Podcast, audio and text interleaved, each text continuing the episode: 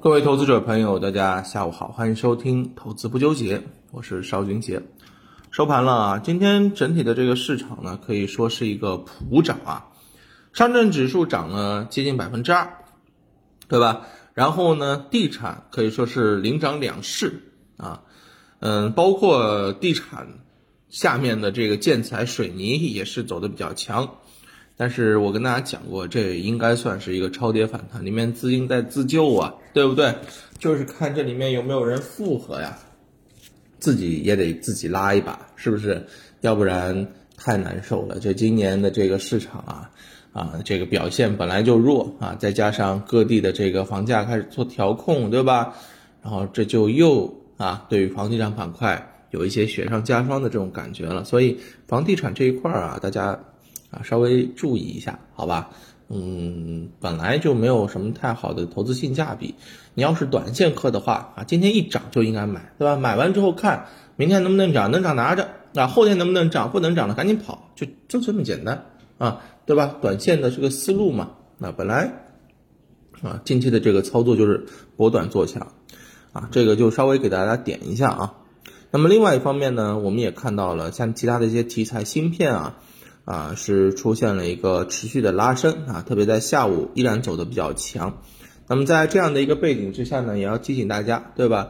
市场不可能吃大锅饭，就有权重的拉升，就有题材活跃，对吧？还有成长的啊，这个走强，那不可能有延续性的。每一次啊，市场出现这种全面的这种走势的时候，也会给大家提示啊，当下市场的一些情况，那大家注意就好了。那今天投资不纠结当中，想跟大家来聊聊这北上资金啊。北上资金啊，这个这两天又是想要搞事情了。那么我们前面跟大家讲过啊，北上资金大幅流出意味着什么？意味着后面它要进行报复性的买入，所以不能叫流出，叫做什么？调仓换股，对不对？嗯，我们给大家讲过几波了，好几波了吧？是不是啊？七月二十六号的时候啊，卖出了一百二十八亿，后面六天买了两百亿。八月二十号的时候啊，卖出了一百零八亿啊，十二天又买入了五百五十亿，对不对？然后十月份的时候，有一天卖出了八十亿，后面呢走的比较弱，是吧？但是呢也有啊延续性的这种流入，嗯，这一回呢又是啊十一月十号，昨天的时候卖出了一百一十八亿啊，今天买入超过了八十亿，是不是？你说像这样的一个情况？啊，北上资金对于行情的一个带动，我认为还是比较明显的啊，比较明显的，而且啊，都是带动了连续性的流入，就会连续性的推动啊，整体的一个板块持续上涨啊，指数的持续上涨，所以这一次我认为也是有啊，可以期可以期待啊。那么这两天北上资金买的一些品种呢，我们就看到啊，是出现了一个嗯强势的走势，那比如说像。机械建设啊，君盛电子、万业企业这些企业都是在前面啊，嗯，震荡的时候或者弱势调整的时候，北上资金出现啊逆势吸筹的。这里面呢，机械建设啊五天买了一千三百四十万啊，君盛电子五天买了一千一百万啊，万业企业买了两千六百三十万。你看今天都是强势的封板，对不对？所以这个逻辑啊啊，我们应该是。啊，这个在盘面当中反复的跟大家强调过，屡试不爽的，对吧？啊，跟着北上资金的这个节奏来，每次大幅卖出，后面报复性买入，我们跟着做就完事儿了，对不对？所以呢，今天呢，给大家带来的是一份啊，这个北向资金逆势吸筹的精选投资名单啊，就是给大家梳理一下，在近期北上资金到底趁着市场回落买了一些啥。当然啊，这个资料也给大家准备好了。在后台啊，大家可以通过我们的啊评论区进行留言啊，我会给大家点对点的进行发送啊。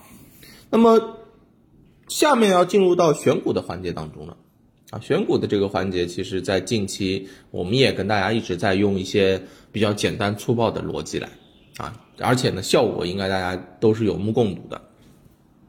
怎么说呢？你所处的行几个啊？第一个所处的行业。啊，你要高景气，你自己的底子要够厚，对不对？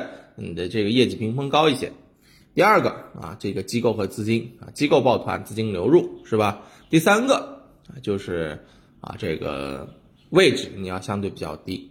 那么你看一下啊，八月二十号的时候那波行情里面的这个合邦生物，它的这个表现是不是符合我们的预期啊？是不是当时有这样的一些条件？自己去看啊。我们今天在。节目里面就不说了啊。那么，所以沿着这样的一个思路，我们今天来给大家继续挖掘，也挑一只啊，在今天给大家准备好的这份北向资金逆势吸筹精选投资名单当中的一只个股来给大家做剖析啊，不做分享，不做推荐啊，还是老规矩。那么这家上市公司叫什么呢？我看一下啊，稍微挑一只跟大家讲啊，中科创达吧啊，就它了。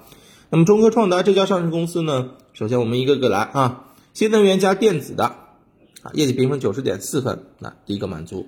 第二个，嗯，机构五九十五家机构抱团，持股比例目前是超过百分之四十三。五日北上资金逆势吸筹超过了八千七百万元，对吧？资金机构也满足。第三个。